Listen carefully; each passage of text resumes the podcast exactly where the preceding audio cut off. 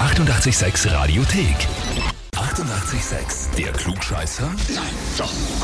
Der Klugscheißer des Tages. Da haben wir heute die Karin aus dem Neumarkt Ips dran. Ja, hallo. Ja, hallo. Ei, Karin, schwer überrascht. Ja, oder schockiert. grüß dich, Nimes. Du befürchtest Schlimmes. Was glaubst du, warum wir dich anrufen? Ein Klugscheißer. Ganz genau, so ist es. Und was glaubst du, wer dich angemeldet hat? Mein Mann, Richtig, der Christian. Christian. Er hat es sehr gerade ausgeschrieben. Er hat geschrieben, ich möchte die Karin zum Klugscheißer des Tages anmelden, weil meine Frau alles weiß. Punkt. Ja, da hat er recht. Das ist eine Ansage. Okay, also die klassische Situation, er braucht nicht googeln, er braucht einfach nur die Fragen und dann ist die Antwort schon da. Genau, genau. Okay. Ja, das, das ist ja, wie, wie du sagst, äh, eine Ansage. Gut, Karin, dann werden wir das mal auf den äh, Prüfstand stellen. Und zwar, heute ist Tag der Erdnuss. Ja? Also vor allem ungeröstet und ungesalzen ja sehr gesund. Genau. Viel Eiweiß, Nährstoffe und so weiter und so fort. Erdnuss ist ja auch viel drinnen im beliebten Studentenfutter. Die Frage heute ist, warum heißt denn das Studentenfutter eigentlich Studentenfutter? Antwort A.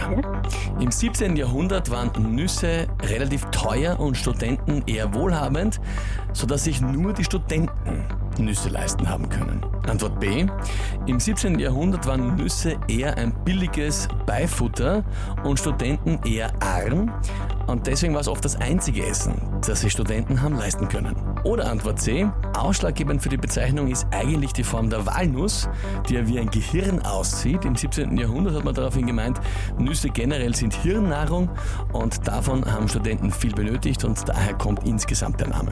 Und da würde ich sofort sagen, Antwort B. Würdest du sofort sagen, Antwort B? Mhm. Okay. Hast du das schon mal gehört oder gelesen? Mm, Nein, ich habe selber studiert. Könnte sehr gut passen. Und da hast du gerade nur Nüsse leisten können. genau. Was hast du denn studiert? Ähm, Medienmanagement. Okay, Medienmanagement. also was ganz anderes. Hm? Nichts mit Nüssen. Nichts mit dem Na gut. Ja. Ich habe gedacht, vielleicht Botanik oder irgendwas, Ernährungswissenschaften. Geschichte. Ja, Geschichte. Okay. So, du sagst also Antwort B. Jetzt frage ich dich, bist du dir mit der Antwort wirklich sicher? Na, ganz sicher nicht. Ähm, nehme ich vielleicht doch Antwort C. Dann doch Antwort C. Okay. Ah, ah, Walnuss, Hirnform. Hm, ja. Liebe Karin, richtig wäre gewesen Antwort A. Okay. Ja, Nüsse sind ja heutzutage auch noch relativ teuer eigentlich im Verhältnis. Das ist immer der eine Punkt.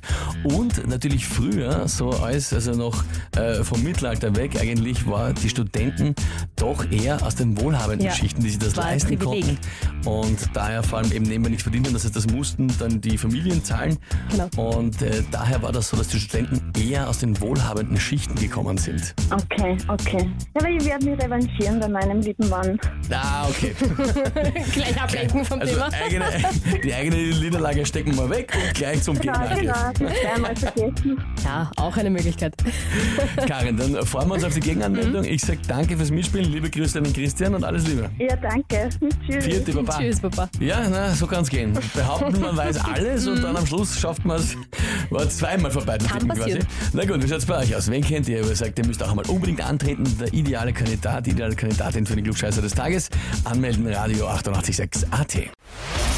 Die 88,6 Radiothek. Jederzeit abrufbar auf radio886.at. 88,6. Eighty-eight, sex.